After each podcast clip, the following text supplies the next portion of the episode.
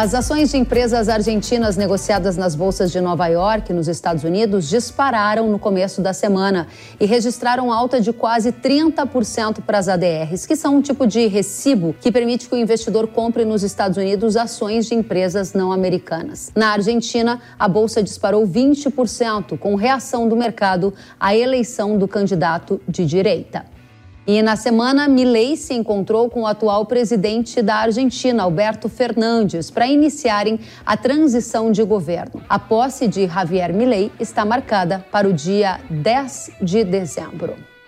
Javier Milei venceu o segundo turno das eleições presidenciais com cerca de 55% dos votos. O oponente, o atual ministro da Economia, Sérgio Massa, teve 44%. Entre as propostas de campanha de Milei estão a dolarização da economia argentina, o fim do Banco Central e a redução da máquina pública. Para o agro, Milei propõe retirar as retenções, que são as taxas impostas sobre a exportação de produtos primários. Ele também criticou o Mercosul e os governos da China e do Brasil, chamando-os de comunistas.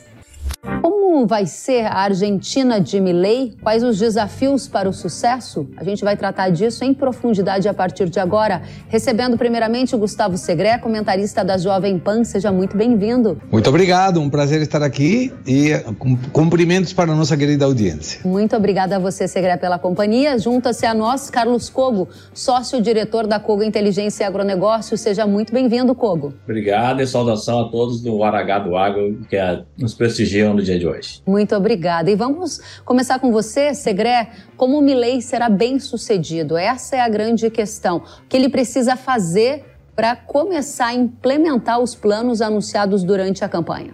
Tem duas questões que me parecem importantes avaliar. A primeira, as ideias e propostas do Milley são muito boas. Redução do tamanho do Estado, diminuição do gasto público, busca do equilíbrio fiscal para ir para o superávit fiscal, desburocratização, diminuição de impostos é música para ouvidos de muitos de nós. Agora tem a contracara. Será que isso vai ser possível? Porque o Milley não conta com maioria, sequer com uma minoria expressiva no Congresso, nem nos deputados, nem nos senadores. Ele tem contra todos os sindicalistas e os sindicatos na Argentina são muito fortes. E por outro lado, ele planteia a possibilidade de dolarizar, mas para dolarizar você precisa de um monte de coisas, sobretudo uma: dólares. Seria como tentar fazer uma salada e você não tem alface. É complexo. Não quer dizer que não possa, mas vai ser muito difícil. A mesma coisa acontece com essa proposta de dolarização, que tem o, o interesse prático porque hoje a economia argentina está de fato dolarizada, mas quando você dolariza, você retira os pesos, não tem mais pesos. E eu não sei se a Argentina culturalmente vai estar de acordo com essa proposta. Interessantíssimo. Eu até busco agora, nesse momento, a questão dos sindicalistas que você mencionou e diz aqui numa reportagem que foi publicada pela Agência Estado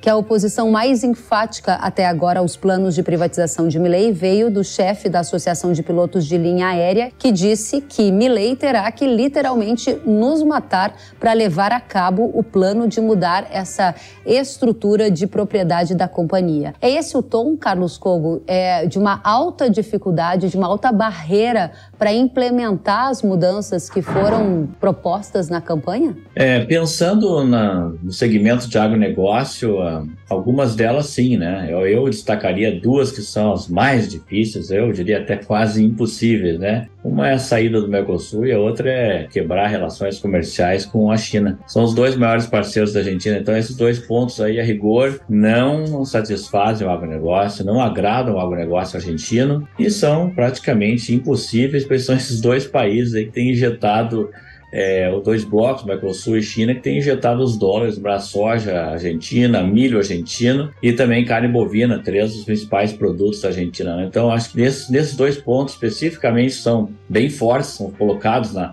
na própria campanha dele, muito difícil. Você trouxe o ponto de Mercosul e relação comercial com China, Brasil. A gente vai aprofundar isso nas próximas rodadas. Antes de chegar lá, queria dar um passo atrás e perguntar a você, Carlos Cogo, que tipo de efeito de curto prazo você espera da agropecuária, dos agropecuaristas da Argentina em termos de decisão? Porque a gente viu um voto maciço de estados agropecuaristas no Milei e há uma expectativa de que eventualmente isso anime os agricultores a aumentar a área de soja, que tem até o começo do ano que vem para ser plantado? Ou eles vão segurar a venda de algum grão esperando uma mudança nas retenções? Que efeitos mais práticos de curto prazo você espera? Perfeito. De todas as medidas anunciadas no agronegócio, realmente essa pode ser é, a única consequência ou, ou, ou, fator que pode ser alterado aí no curto e médio prazo. A Argentina tem um, uma, uma, implantação de safra de grãos mais tardia, como todo mundo sabe, né?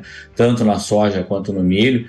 Pode haver ainda alguma alteração. A gente não vê assim grandes tendências de alterações profundas. Talvez algum acréscimo na, na área de soja principal. A Argentina sabe se tem uma, uma segunda safra de soja, né? não é a principal, mas também é importante Nessa segunda safra pode haver um impulso extraordinário, lembrando que a Argentina já teve uma área de 21 milhões de hectares e esse ano está estimado 17,3 milhões de hectares. É bastante, 4 milhões de hectares a mais a Argentina significaria injetar no mercado internacional mais de 10 milhões de toneladas de soja. Isso poderia influenciar o mercado é, no primeiro momento de forma bem negativa. Né? Então, a outra questão da desova de estoques também pode acontecer. Milley pode criar algum tipo de câmbio intermediário aí, como já foi feito no, no governo atual é, ligado ao dólar água, depois chamado de dólar soja, depois dólar água, que envolveu milho, soja também e outros produtos do agro, pode ser feito. Ele pode até fazer isso para atrair dólares, dentro do que o Segre acabou de colocar, né? A necessidade de dólar na, na economia argentina.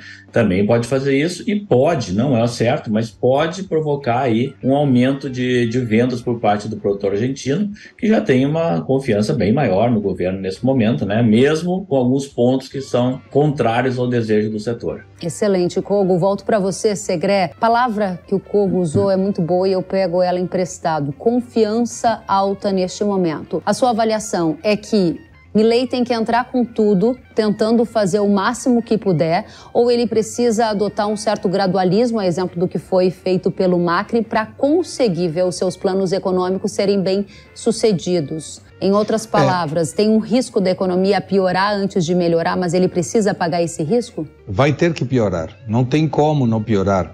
O Milley deveria deixar a inflação crescer mais um pouco. A inflação crescendo distorce os preços relativos. E aí é muito mais fácil ele ir com essa proposta de um dólar mais alto. Ele vai ter que sincerizar o, o mercado de câmbios, que hoje tem 14 tipos de câmbios diferentes, sendo o mais importante o câmbio oficial, que é aquele que o exportador recebe pelas suas exportações, 370 pesos, contra um câmbio real da economia, mesmo que através de um dólar informal de mil pesos, números redondos. E aí você tem essas retenções que o Milley propõe tirar para melhorar a competitividade. Mas hoje, se o Milley retirar as retenções a todos os produtos que pagam, são a grande maioria, o déficit fiscal que está em 2% do PIB passaria a 6 ou 7. Inviável, não tem como financiar um déficit desse tamanho. Então dá a sensação de que ele vai deixar um pouquinho mais a corda esticar até que tenha um pouco mais definida. A inflação que vem com uma inércia muito alta, 140, 150%,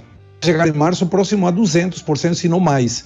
E o dólar um pouco mais flexível, que hoje tem uma intervenção do Estado, porque se você libera o tipo de câmbio hoje, não tendo dólares, é uma contração absoluta entre oferta e procura. Você tem demanda e não tem oferta de dólares, então naturalmente o preço deveria subir. Isso pode ser contrário. Então a sensação é, vai ter que piorar para depois começar a melhorar, mas não acredito em gradualismo porque o resultado não foi bom no caso do Macri. E todo mundo está esperando que o Milley erre para jogar a culpa no liberalismo sendo que a bomba foi armada pelo kirchnerismo e não pelo eh, Milley, né? Muito importante. Só uma última pergunta a você, Segre, e eu gostaria de pegar a sua resposta para usar com a interferência do Kogo. Em seis meses, será possível acabar com as retenções ou é uma estimativa muito otimista em função do efeito que não, a não arrecadação desses recursos vai gerar para a economia argentina, como você mencionou? É, vai ter que ver, porque qualquer alteração, questões tributárias, sindicais e tudo, vai ter que ter a, o acordo do Congresso. Inclusive, a saída do Mercosul eventual, uma mudança do Mercosul,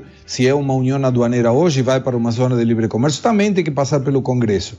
E o Congresso não está muito feliz com o Milei porque tratou o Milei a todos eles de casta política, inservíveis, inúteis, corruptos.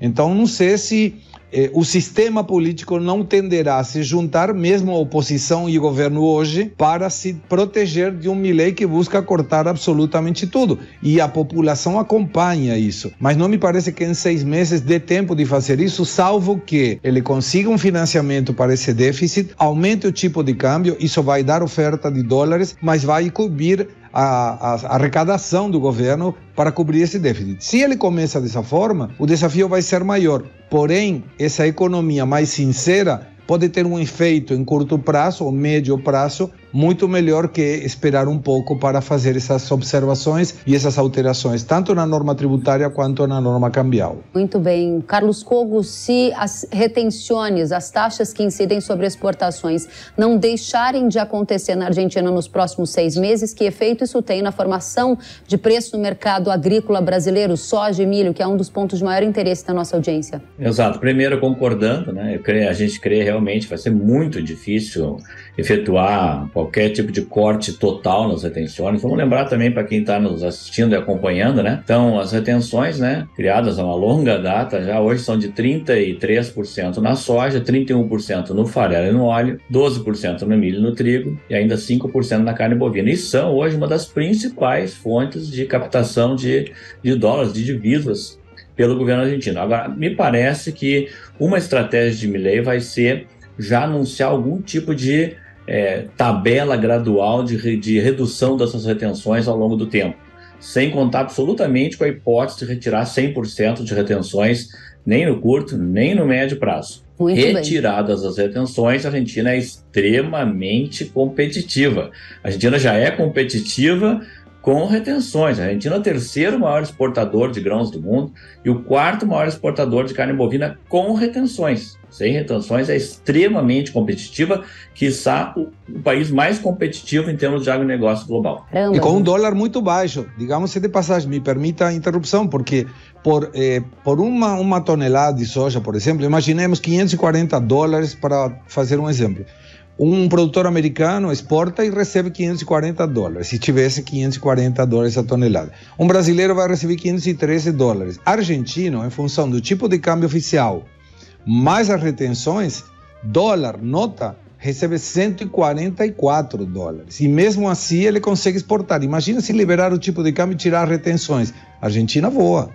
Exatamente isso. De volta ao jogo Argentina, vamos a uma pauta que vocês colocaram. Chamo a nossa audiência para prestar atenção. Nossa pauta agora é Mercosul e as relações comerciais com a China. Nesta semana, só para a gente trazer um factual aqui, os presidentes da China Xi Jinping e do Uruguai Luiz Lacalle Pou estiveram juntos em Pequim. O Uruguai quer acelerar a parceria comercial com a China, que é o maior mercado de exportação do país. Em julho deste ano, inclusive, o Lacalle Pou havia defendido a flexibilização do Mercosul. E é nesse contexto que eu devolvo a pergunta a você. Segre, a Argentina pode abandonar o Mercosul com a vitória de Milei? Milei já criticou várias vezes o bloco. Não seria lógico. A economia argentina pode ter alguns erros com o Mercosul, mas teria muito pior sem o Mercosul. Hoje, a União Aduaneira, alfandegária, que comentamos no começo, permite que os quatro países tenham aranceis externos comuns, tarifas externas comuns, e isso protege as economias para que não tenha triangulação de comércio. Mas isso engessa o Mercosul, porque se um dos países não quer, os outros três não podem. Por exemplo, tomando o exemplo do Uruguai, ele quer fazer acordos bilaterais com a China. Mas como ele está dentro do Mercosul, se a Argentina falar não, eu não quero, o Uruguai não pode. Essa retração do Mercosul para uma zona de livre comércio possibilitaria que, se o Uruguai quer, ele vá e ele convida os outros. Se os outros desejam, acompanham, mas se não querem, o Uruguai pode. Isso permitiria fazer acordos com mais países. De alguma maneira, fura essa tarifa externa comum, mas protege o comércio intra-Mercosul, que a Argentina precisa e muito. É muito importante para a Argentina, sobretudo o comércio com o Brasil. Se o Mercosul não está, perde uma, um privilégio, os quatro países, que é não ter imposto de importação. O imposto de importação entre os países do Mercosul é zero. Imagina se não tivesse. Um produto argentino, uruguaio, paraguaio pagaria o mesmo arancel que paga um espanhol, um italiano, um americano, um chinês no Brasil. Então perderia competitividade. Me parece que a melhor alternativa seria retroceder o Mercosul Zona de livre comércio, cada um faz o que quer, convida o outro. Se o outro quer, acompanha. Interessante porque, Coco, esse é um dos pontos de maior interesse também da nossa audiência, principalmente quem trabalha com leite. Muitos me perguntaram: será que a Argentina então vai deixar o Mercosul? Com isso, vai ter tarifa para o leite deles entrarem aqui? A gente vai ter um alívio nesse cenário de crise. Esse não é um cenário esperado por você, Cogo. E o para o trigo? Vai entrar mais trigo da Argentina aqui com a continuidade da Argentina no Mercosul? É, exatamente. Vamos pensar o seguinte: o leite, obviamente, só fazendo esse, esse, esse, esse parêntese, é realmente o produtor que mais torce pela saída do, do, da Argentina do Mercosul. No ano passado, a Argentina, em termos de produtos do agronegócio, exportou ao Brasil 4,2 bilhões de dólares e o Brasil enviou para lá 1,8. Ou seja, é uma balança comercial totalmente superavitária a favor da Argentina.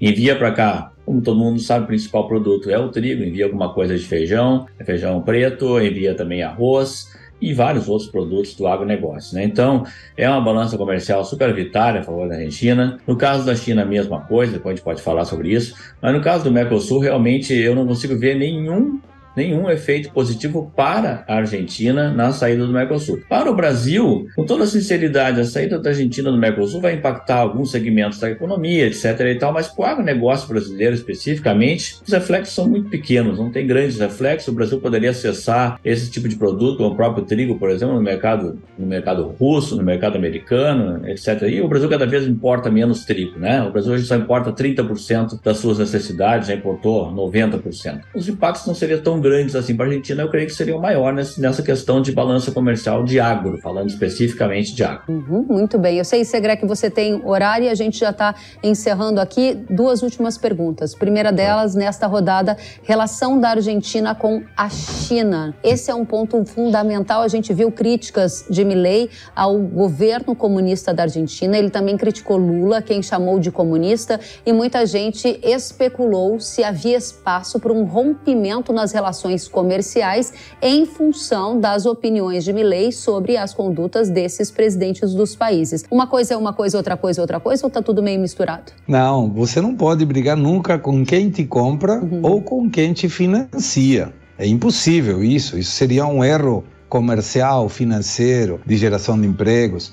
Me parece que era mais um ímpeto de campanha, mostrando que ele é contrário a ditaduras e a países comunistas, porque ele tem um viés claramente liberal e o liberalismo defende a propriedade privada, coisa que o comunismo não defende. Então é entendível do ponto de vista ideológico, mas os presidentes de qualquer país, eles são locatários do poder por quatro anos, eventualmente por mais quatro. Mas as estratégias e políticas de Estado são muito maiores que a ideologia de um presidente, em particular pelo tempo que ocupe a presidência da República. Então me parece que vai depender muito do embaixador argentino que será determinado aqui no Brasil mas que as relações não vão se atrapalhar por causa de simpatias ou antipatias. De fato, o presidente Bolsonaro na época e o presidente Fernandes da Argentina também não eram simpáticos um com o outro, mas as relações continuavam sendo sempre boas. Muito bem. Kogo, com a continuidade né, dessa relação entre China e Argentina prevista aqui por Segré, isso pode significar um aumento da participação da carne argentina no mercado chinês e uma perda de espaço para a carne brasileira em função da concorrência?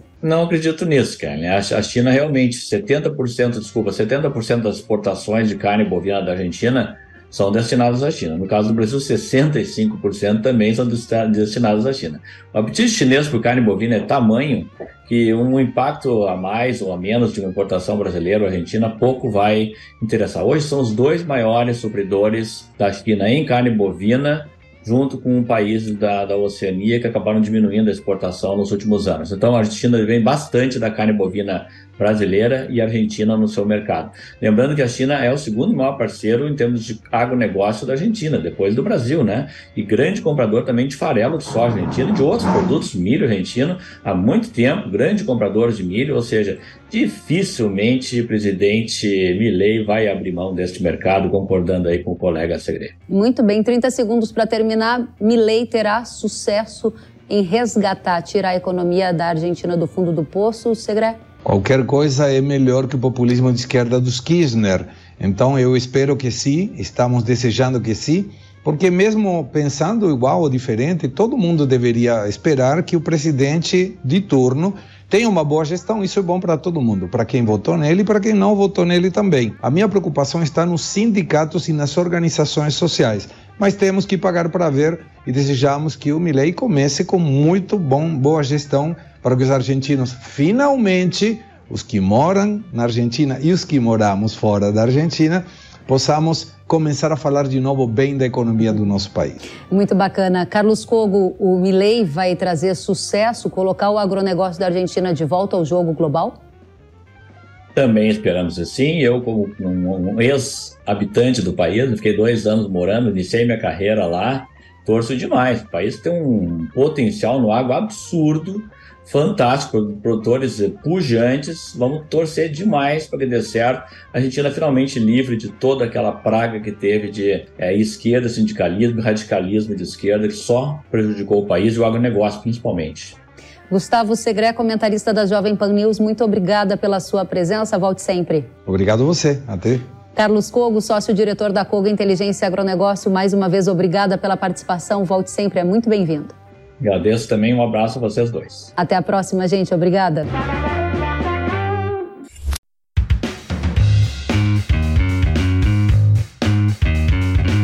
Que bom que você gostou da entrevista e ouviu todo o conteúdo. Se quiser acompanhar as atualizações, siga kellen.severo no Instagram. Até a próxima!